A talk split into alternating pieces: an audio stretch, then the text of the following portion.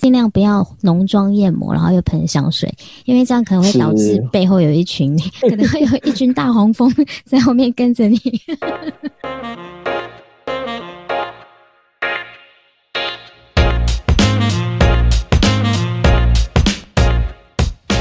嗨，大家好，我是 Vinny，欢迎收听 Vinny 康拜，为你干杯。品酒是一种生活态度，也是传达情感的一种方式。这个频道将会分享着许多酒类的背景故事，偶尔也会邀请酒界达人们来客座闲聊，跟着我们一起愉快的前进这个微醺时刻。为你干杯，为你干杯。各位听众，大家好，我是 Jack。今天我又非常荣幸的接受 v i n 的邀请，来跟大家聊聊天，分享我在投开的见闻。现在这个时间点正好是酿酒的季节，当然，既然是酿酒的季节，我们就来分享一下我这几年在投开所见到的所谓的一所谓的酿酒的一些小小的故事。当然，我先从年份的好与坏来跟大家聊一聊。嗯，好哦。因为年份的好坏呢，通常都是很多人在选酒的时候，第一个看到年份会说：“哎，这到底是好年份还是坏年份？”没想到在托开也会有这样子的影响啊。是的，当然，全世界只要在酿葡萄酒的这些法定产区里面，年份的好与坏，所谓的年份好与坏，当然不外乎就是气候的影响。是在气候的话，讲的东西就非常的多，例如当年的日照的长短，当年的雨雨水对雨水的多寡，对对对对对，这些都会再再影响最后葡萄的成品。那葡萄的成品和好与坏，就会直接非常直接的影响到这个酿酒师最后酿出来酒的状态。所以年份的好与坏，对于一个酒庄、对一个酿酒师来讲，就是一个非常重要的一件事情。讲到年份的好与坏，我相信今天问一个葡萄酒爱好者，他的认知可能跟酿酒师的答案往往会不太一样。哦，呃，差异很大吗？其实差异非常的大。哦，我问问了我这几个酿酒师的好朋友们哈，那他们对于所谓的年份好与坏的定义，他们定义其实就非常的简单。嗯，他们的定义就是，呃，所谓的好年份就是非常好酿酒的年份，那当然不好的年份就是非常不好酿酒的年份。所以他们讲的是酿酒的好与呃酿酒的容易与否。所以并不是说当年的葡萄的品质好或者是坏。呃，当然。葡萄的品质好与坏这件事情，这个是对通俗的定义。但如果一个优秀的酿酒师，他有办法针对今年所采到的葡萄的状态，来决定未来在酿酒的时候，做什么样的方式去发展出好的酒。这一边我就要讲到，在我从二零零九年一直到二零一九年这十一年间，这十年十一年间呢。每年都去，对对，每年都去，每年都去。在这这十十一年里面呢，我所见到最让我印象深刻的那一两年。那首先我讲到的，首先讲到的第一个年份就是二零一零年，我在研究投开的第二年。这一年我进了投开的时候啊，嗯，那一年我因为要上 WSET 的课程，我想要在对葡萄酒有更多的认识，所以我跑去上课。那因为上课的上课的时间非常的冗长，所以就影响了我去投开的时间。我正好趁着老师中间休息的那一个礼拜，我就杀去了投开。所以我那一年去投开的时间就大概在十月，已经是国庆过后的事情，就稍微晚了一点。通常在这个时间呢，在投开这个产区已经是进入最后的采收的时间，也就是贵腐葡萄采收的时间。这个采收不是要等，就是嗯，它已经非常浓缩的状态才去做采收对对对对对。所以应该是一年的大概是什么时候开始到什么时候结束呢？通常。头开的葡萄的采收，如果从健康的葡萄的采收，通常在九月的第一个礼拜、第二个礼拜就开始进行。哦，这个时候是健，这个时候是健康的葡萄，还不是所谓的贵腐葡萄。对，因为头开在北比较北边的位置，在北纬四十八、四十九度的位置哦，这个地方已经算是一个非常北边的区域。以及如果今天对应到亚洲来的话，大概是在北海道的这个位置。哦，那非常北边呢，其实已经是葡萄就是种植的非常的极限的地方了。极限的地方，对，就极北区哈。那在这样的区域的话，因为日照的时间通常也就比较的每天的时间都会比较的短，所以相对它的采收时间就会比比较南边的区域，例如大家所熟悉的波尔多来的更晚。九月第一个礼拜、第二个礼拜左右进入正式的采收期，这个时候是健康的葡萄，然后再等到的两三个礼拜之后，大概九月底的时候，这个时候已经叫做始摘。然后呢，通常呢起雾的时间呢，大概就是在九月的第三个礼拜、第四个礼拜左右开始起雾了。开始起雾，对，开始起雾之后，我上一次也讲到，起雾之后，这个葡萄表皮会沾染贵腐霉菌，然后再透过这个每天的日照，再加上雾，来回来回，让这个葡萄浓缩之后。然后呢，贵腐葡萄就正式的产生，就可以开始采收。那真的通常采收的时间大概就在十月第一个礼拜到第二个礼拜，大概就是我们的国庆的时候。哦，OK，就差不多十月初可以开始采收。那整个采收时间大概是一个礼拜还是两个礼拜左右？好，那这个时候就要看那一年，那一年呢，在贵腐葡萄采收之后，第一次大雨来临的时间是什么时候？大雨所谓的大雨时间，嗯。对对对，所谓的大雨哈，就是它可能接连的两三天不断的大雨。如果这个时间来得早，那那一年的采收时间就非常的短。好，那如果这个雨来的时间非常的晚，在十一月中、十一月底的话，我那一年的采收就非常的长。哦，甚至我还听说过有一年呢，一直采采到圣诞节过后还在采。所以那个雨它其实并不一定是每一年都会有雨，应该算雨季吗？还是说只有在不不，它不是它不是雨季。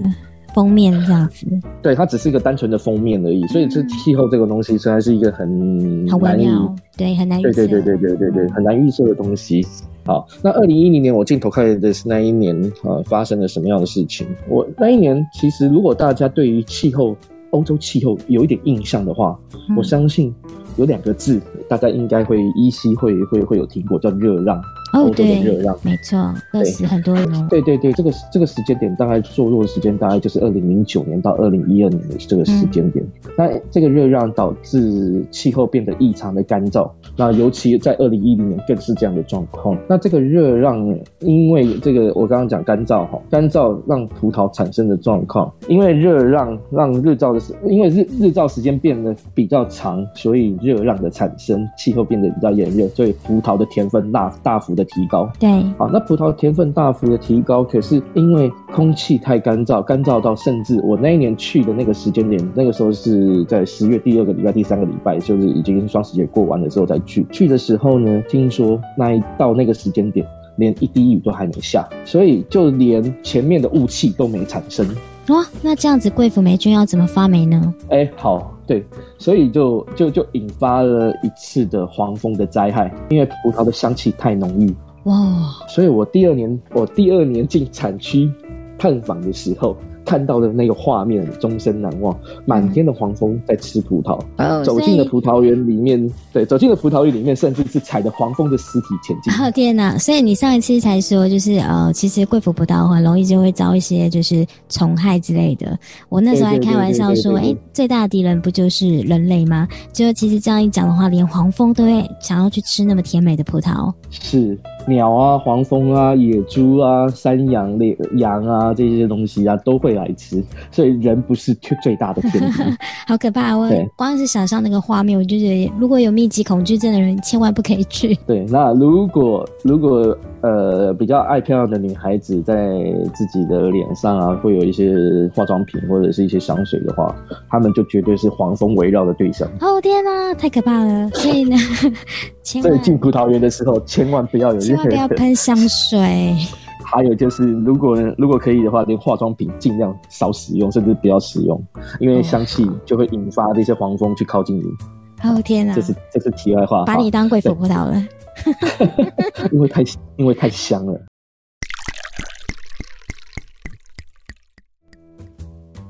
那因为这样的状况，所以那一年呢，如果在一般的品酒人士、品酒爱好者来讲的话，他就会把它定义为是一个不好的年份，因为黄蜂的灾害。可是呢，很奇妙的一件事，我到今天为止，回头去喝二零一零年的贵腐酒，我可以找到不少的佳酿，就是酿的非常好的作品。为什么呢？后来我回头去探寻这件事情，那一年的黄蜂灾害的确吃掉了一一大部分的葡萄，甚至甚至 Tokai 呢，通常在拿酿酒的品种有三个，好，三个主主要的品种，三个主要品种就有两个品种几乎被吃到。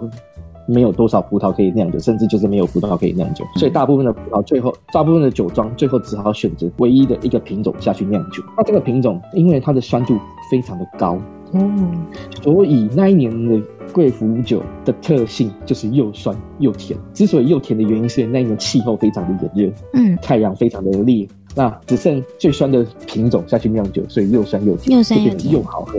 这样听起来平衡感非常的棒啊，因为又有酸度又有甜度，整个感觉起来是会相对比较喝不腻的那一种贵腐酒。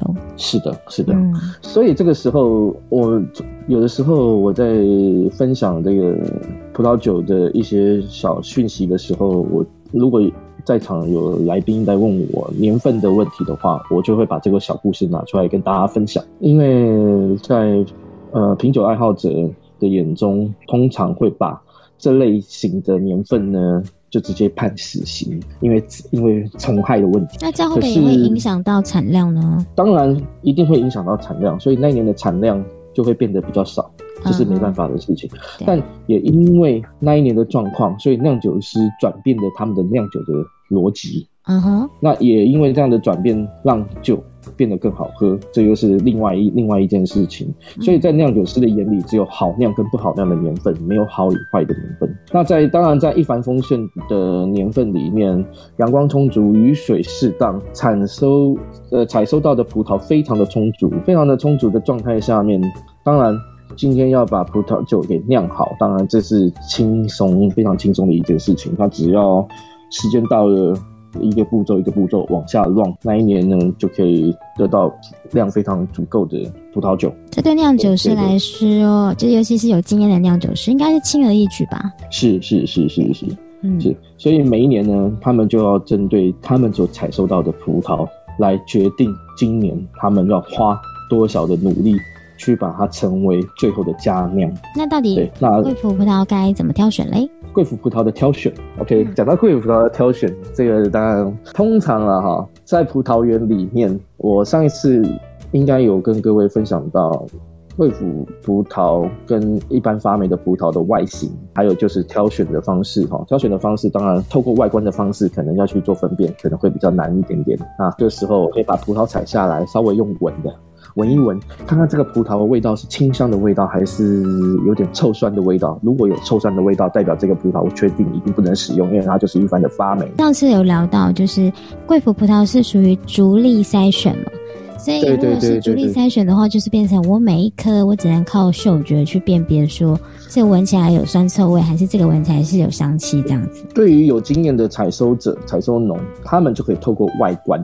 直接视觉上来筛选，对，对对对，因为在其实，在色泽上面还是会有一点落差，所以他们在采收的时候，我不晓得我们分享过一件事情，就是在采收一般的健康葡萄，其实他们就非常的容易，一天大概可以采收两百五十到三百公斤。有有有，上次有跟我们分享，对对，上次有分享嘛。但是如果注意精选的话，对对，很大的落差，对，就问题就在这个地方。如果又遇到一个非常好的年份哈，那这个酒庄如果他们想要产更多的葡萄酒的话。他们有的时候就会找其他的酒农去购买葡萄，购买有其实葡萄。其实，在产区里面有葡萄园的，呃，有应该讲葡萄园的持有者，他们不见得会去做酿酒的事情。对对，葡萄园的持有者有的时候他们采收葡萄会把葡萄卖给。邻邻近的酒庄去做酿酒，因为他们就不自己酿，所以在相对好的年份的时候，如果酒庄他们想要酿更多的酒的话，就要去找邻居们去买酒，慢慢真的找邻居们去买葡萄。那在几次跟酿酒师贴身的一起去做葡萄的购买的时候，当然就很有趣的。那个测试的状况，贵腐葡萄它是一个比较干缩的一个葡萄，干缩到某一种程度，但是又不能太干，有点像里面葡萄干又不能像葡萄干这样子。对对对对，里面还是要有一点 juice，还是要有一点汁。所以通常酿酒师看到眼前一篮葡萄，他会做的第一件事情就是先用手抓起一把葡萄。嗯哼，用力的一捏，哇，一捏看这个葡萄手上的这一这一把葡萄有没有爆浆？哦，哇，要有爆浆的才算是品质好的。哦不，如果有爆浆，如果有爆浆出来的，它意思就是这个葡萄太湿润。哦，还不够浓缩，没有像葡萄干。还不够浓缩，还不到，还不像葡萄干，所以爆浆的他们就不要了。哦，天啊，原来是用手捏看看。用手捏看看，对对对对对，手捏下去之后，它只能缓慢的像蜂蜜一点点的流出来。嗯哼，这个是最最上选的状态。然后最好那个葡萄汁流出来非常非常的浓稠，这样的状况就是他们要的葡萄。啊，这是这是第一个方式，第一个 step，第一个第一个测试的方式。接下来呢，他们一捏之后，他们就会把葡萄靠近鼻子闻一闻，他们去闻这个味道。如果这一篮葡萄里面有太多的酸味，甚至更严重一点有臭酸的味道，那就代表这个酒，呃，这个这个是采收农，这个采收农在葡萄园在做葡萄筛选的时候，并没有筛得很彻底。所以用这两个方式，他们就可以判断他们眼前看到的这一大批贵葡萄到底要买还是不买。品质至上。对，品质至上。如果他们自己原先采的葡萄品质就已经不错，但是却去买到品质不好的葡萄，就简单简单来讲就是坏的一锅粥，坏了一整桶的葡萄酒。所以贵腐葡萄的挑选是一个非常非常重要的一件事情。看听起来要很严格的把关呢，像你刚刚这样讲的话。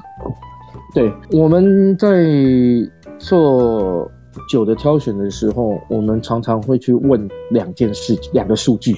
什么样的数据呢？数据，第一个数据就会问问酿酒师：OK，你现在所酿的这一批酒来自于哪些葡萄园？那你的葡萄园占地面积大概是多少？占地面积多少的意思是指说。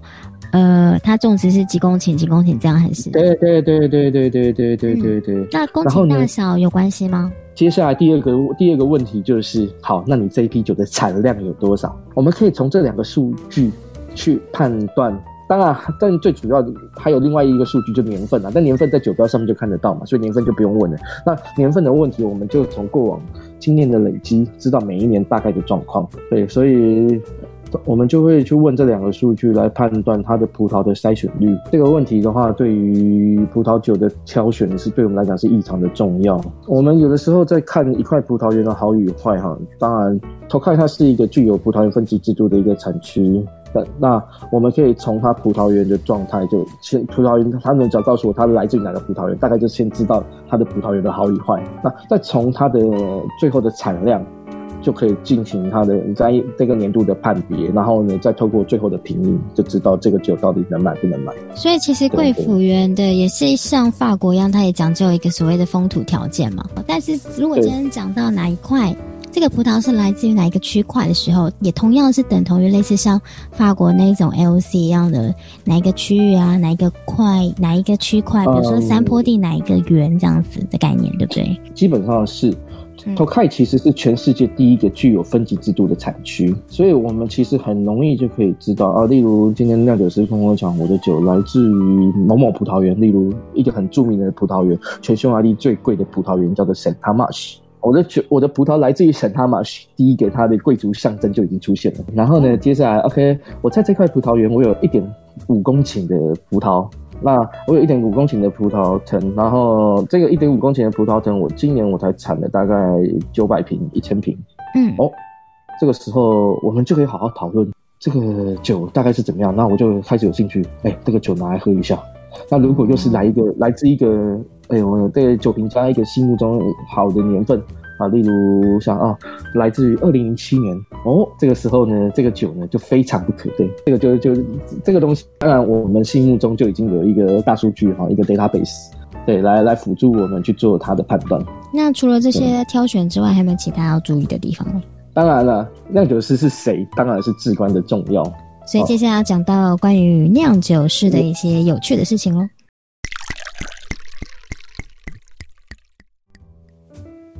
采收之后呢，葡萄采收之后，接下来进入酒庄，他们第一件做的事情，当然就是做破皮去梗榨汁嘛。榨完汁之后呢，酿酒师就会把它是现在这一批葡萄汁放到一个大的容器里面去做澄清过滤的动作。那在我过往的探访的这上百个酒庄里面，每个酿酒师对于温度的控制就有各自的逻辑。他们在盛放葡萄汁的时候，他们非常讲究温度的稳定我看过的温度有十七度、十八度、十九度，当然每个温度的盛放呢，最后会造成这个葡萄风葡萄汁的风味的变化。当然这个很大的差别，对这个这个这个这个跟酿酒师就。的的的的想法就息息相关。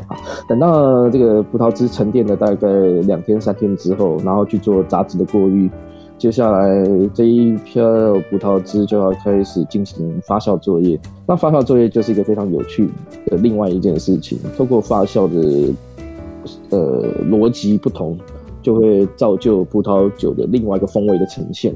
在头开这个产区有一票酿酒师，他们崇尚。缓慢自然的发酵，也就是台湾嗯哼自然酒的概念吗？自然酒的概念，他们不透过额外的酵母菌去做处理。对，那如果用自然发酵的做法去做的话，他们就要等待的时间非常的久。我听甚至听说过。发酵时间长达到一个月的都有。主要如果是自然发酵的话，应该其实就是靠靠自然界的一些外力，还有就是本身葡萄的皮上面其实有一些白色的一些类似像洗也洗不掉的那个部分。其实很多就是有一些酵母会是潜藏在这样的一个所谓叫果粉的状态上。是是是是是，就是通过大自然的方法。那我也认识一个女性酿酒师。她就跟我很可爱的讲了一句话：“我的葡萄汁放在了酿酒室里面，放了一个月，它就变成酒。我为什么要花钱买酵母菌？”嗯，你说的也很有道理啊。对，我就不用额外花钱去做做这样子的事情。而且现在人不都常常强调一个天然的雄厚吗？对对对对对对对对对对，是的。对，所以呢，这一票酿酒师就非常喜欢酿自然酒啊。那另外一票酿酒师呢，就非常崇尚使用呃商业酵母哈，商业酵母的方式去做人为的控制。这类酿酒师他们的逻辑，他们就跟我讲啊，酒毕竟是要喝进身体，我们姑且把它当做食品哈，喝进身体的食品。那既然他要喝进身体，他们强调安全，所以最好他们所有的控制都能透过科学的方式去做处理。呃，他把它当成是食品安全中的一环吧，我想。是的，是的，是的。嗯，所以呢，他们呢就会透过他们，他们酿酒师应该有一个手册或系统，告诉他们，呃，我们现在呃农会里面有卖哪些项目，然后每个项目他们都有号数。这某些好数的项目，他们在酿酒的时候会产生什么样的风味，或达成什么样的效果？这个就是一个非常有趣的一件事情。那每个酿酒师喜欢用的酵母不一样，就不太一样。对对对对对。商业酵母之所以叫商业酵母，他们就是透过科技的方式去做呃酵母菌的选择，把同样性质的酵母菌全部归类在一起。然后辅助葡萄汁转换成酒。我甚至有听过酿酒师他说，他用了某一号的酵母，它可以让酒精不断的发酵，发酵，发酵到十六度、十七度都没有问题，就可以酿出非常强劲的酒。哇哦，以葡萄酒的像我们来说，这个真的非常强劲诶。因为一般来说，酿造酒类里面酒精度很高的只有像日本清酒，因为它的发酵比较特别，是并行复式发酵，所以才有可能到达这么高的酒精度。所以。这个就这个就是透过科学的方式去做处理，嗯，去选出特殊的酵母菌来帮葡萄汁去达到特殊的功能、特殊的风味的表现。还有就是酒，我刚刚讲的酒精的发展，那这个东西完完全全就就就是得靠科技来做处理。嗯，这个就是自然发酵没办法达成的事情。对，所以现在目前是分成两派。对对对对对对，对，这那这两派酿酒还真的是谁也不让谁，都有各自的。那就你了解？你觉得这两派的风格有很大的差异吗？非常大的差异。我甚至，我甚认，甚至在头开始认识有一对夫妻，老婆跟老公是两个不同酒庄的庄主，然后一个一个酿自己的酒。对对对对，一个是自然派，一个是商业酵母派。这样老这样子不会吵架吗？哦，我在去年的时候，我去老婆的酒庄，我就很好奇的问他一件事情。哎，那个你老公他，我有跟他聊过这个自然酒的这个问题哈。那你老公就跟我讲，他完全反对自然酒，酿自然酒现在之所以迷人的最大的原因，就是它可以跳脱品种原本的框架，酿出这个品种不具备的味道，这是它最迷人的表现。嗯，当然啦，你说什么健康啊，二氧化硫的减少使用啊，这又是另外一件事情。但是最迷人、最最迷人、最迷人的事情，就是它的风味表现。那这个风味表现跳脱出原本这个品种的框架，就是这个酿酒师跟我讲的。所以这个就是两派之间的争论。哦，所以这这这在目前为止，这两个这这对夫妻应该还没有离婚吧？基本上基本上感情还不错，所以他们在家基本上不讨论 business。OK，business is business，然后回到家之后就是老公跟老婆这样，这样也比较好，不然很容易吵架吧？我想。但是现在讲到发酵，那我就要再讲另外一件有趣的事情。嗯，通常呢，葡萄酒在发酵的时候。发酵室里面呢，基本上我们就禁止进入了。之所以禁止进入的最大的原因，酒在发酵的时候，应该讲糖分在发酵的时候会转换出酒精跟二氧化碳，所以在发酵室里面它就会充满了大量的二氧化碳。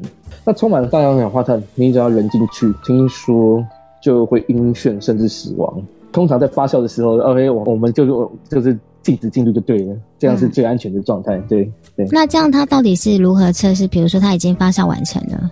OK，讲到测试就很有趣。以前我以前我就搞不清楚为什么在酿酒室外面他们都会放蜡烛，直到有一天我终于发现了他们要怎么测试这个发酵完成。就点一支蜡烛，然后进发进那个酿酒室里面看一看，看看蜡烛会不会灭。如果蜡烛熄灭的话，基本上就是二氧化碳含量还很高。没错，是的，对，所以，所以这个，这个，这个就是很有趣的另外一件事情。好传统哦。我意思说，现在科技这么发达，应该会有一些什么仪器啦，或者什么之类可以做测试，或是本身酿酒室就应该会有安装那种二氧化碳检测器之类这种东西吧？我我的理解啦。如果你说这些比较科技的设备，应该是在比较有钱的产区，例如像波尔多、勃艮第这样的产区，也许会见到。嗯，可是从看它不是一个有钱的产区，所以其实用一根蜡烛就可以解决的事情，实在是没有必要额外的花钱。这样子其实也蛮有特殊的那个氛围，我觉得也挺有趣的啦。虽然是跟那个就是酒厂的那个有没有那个财力有关系。然后呢，随着发酵完成之后，接下来呢，酒就要进入橡木桶里面了，或者进入不锈钢桶里面了。这个时候就是考验酿酒师最后的酿酒逻辑。有些酿酒师非常喜欢橡木的味道。所以他就会使用全新的橡木桶，然后呢去做这个酒的盛放，然后通过橡木橡木的力量，去让这个酒的口感变得更柔顺、更圆润。那有些酿酒师他非常喜欢果味果香芬芳的味道，所以呢，如果能不用橡木桶，就尽量避免橡木桶的使用。可是，在口开某些类型的酒，例如像贵腐酒。法规就已经硬性要求酿酒师，你今天你要你要标示贵腐酒，你首先你就要放在像十八个月的时间，一定要的，对，一定要的，这没办法。所以这个时候酿酒师。那些喜比较喜欢东方果味的酿酒师就很无奈的，还是得要把酒引进橡木桶去做使用，去做盛放。那这个时候他就会去找那种已经用的非常久的这个橡木桶，已经没有什么橡木味道的橡木，对对对对对，去做去做盛放，然后避免太多的橡木的干扰，干扰它那个芬芳的果香。所以在储存容器的使用也会展现出每个酿酒师的逻辑。这个地方应该夫妻之间又不会有那种意见不同的时候吵架之类的吧？老实讲啊，老实讲这个问题，我还我还我还真的没有问过那对夫妻，因为哦，那个老婆老婆持有的酒庄，那是爸爸留下来的酒庄，然后它是一个家小型的家族家族事业的酒庄啊，那家族事业酒庄，所以大部分的工作都仰赖手工去做处理。啊，例如今天他今天要把酒从发酵槽倒进橡木桶，他就真的要接一个长长的管子。然后透过这个呃抽取的方式哈，就抽透过那个抽抽取机把酒从 A 桶移到 B 桶去。这些工作都是太太他们那边自己做嘛？那等于先生也不会去帮忙，或是会互相支援这样。先生他有先生他有自己的酒庄啊，他有自己的酒庄，所以他在自己的酒庄，他又要做自己的事情，所以两个人之间不会互听说不会互相帮忙。然后先生他所他所在的酒庄呢，是投开大概前。哎呦，这样一讲，可能大家就可以猜到他是谁。前几大酒庄，就是那个规模非常大的酒庄，所以他们规模非常大的酒庄，呃，他们就有非常完善的设备，所有的设备都是电子化，所有的管线呢，其实在就已经密密麻麻布在这布在酒厂里面。嗯，他们只要简单的按下按钮，酒就可以从 A 槽到 B 槽去，自动输出输入这样子。对对对对对对对对对对对对，所以他们完全呢就不需要太多的人工作业，他们可以用少量的人工做到最大量的事情。而且也因为有这些设备系统，所以相对品质的控管上来说就会比较稳定一点的。所以这个时候呢，就可以看出两个酒庄南辕北辙的状态。所以这个时候还是夫妻回到家之后，还是不要聊公事吧。老婆就说：“哇，你知道我今天换桶，那抽酒抽的抽的快死了。结果呢，你倒好，你的叫你的那个底下的员工呢，按下一个按钮就解决这个问题。所以还是不要聊工作。对，还是不要聊工作。对对对对对。对，那这以上呢，就是这几年我在投开所看到的一些有趣的一些事情。”所以今天呢，就是 Jack 跟我们分享了关于就是那个在呃，投看呢年份的好坏呢，其实呢，就是你酿酒师的立场呢，跟一般我们自以为的所谓的好年份跟坏年份其实不一样的。那在就是在贵腐葡萄的挑选上面呢，也有一些就是呃条件。或者是一些小 paper 吗？但是这个 paper 因为我们好像也不用不太到，因为不会有人去采葡萄。对，如果有一天呢，有机会去到几个贵妇的产区啊，例如像托凯，例如像德国，例如像法国的 s o t e n 或者是阿尔萨斯，嗯，才会见到我刚刚讲的这些画面。但是刚刚呢，Jack 有分享到一个重点，就是呢，女孩子如果千万去葡萄，有机会去葡萄园参观也好，或去酒厂的时候呢，尽量不要浓妆艳抹，然后又喷香水。因为这样可能会导致背后有一群 很招蜂招风引蝶，可能会有一群大黄蜂在后面跟着你。对，是的，是的，是的。对，这是刚刚提到一个重点，也提醒大家这样子。是现在是刚好新的准备酿酒的年份嘛？其实这个年份在无论在美国还是，但是基本上葡萄采收已经差不多结束，因为毕竟已经进入十一月，所以其实已经可以从葡萄采收的状况来判断今年到底到底能不能酿出优异的酒、优异的佳酿啊。但我必须说，今年哈，例如像在美国还在欧洲某一些区域，例如像意大利哈，当然第一个部分刚刚就讲到疫情。因为疫情的关系，所以今年部分国家已经决定要减产。减产，对。美国呃，加州因为森林大火，而且纳帕纳帕已经有几个酒庄已经被烧到了。所以他们也是相对会减产，可是现在在投开完全没有这样的状况。投开今年今年听说是一个丰收的年份，在未来的时候，也许回头喝今年的酒，虽然今年是庚子年、疫情年，但是今年的酒我们还是可以觉得有一天还是可以值得期待。二零二零虽然对很多人来说都是一个有点糟糕的年度，但至少呢，在对投开来说的话，会是将来会是一个很棒的年份。好，那我们今天就谢谢杰克。来跟我们分享，希望下次有机会呢，再跟我们分享更多有趣的关于投开的一些故事喽。好，谢谢 Jack，谢谢，谢谢，拜拜。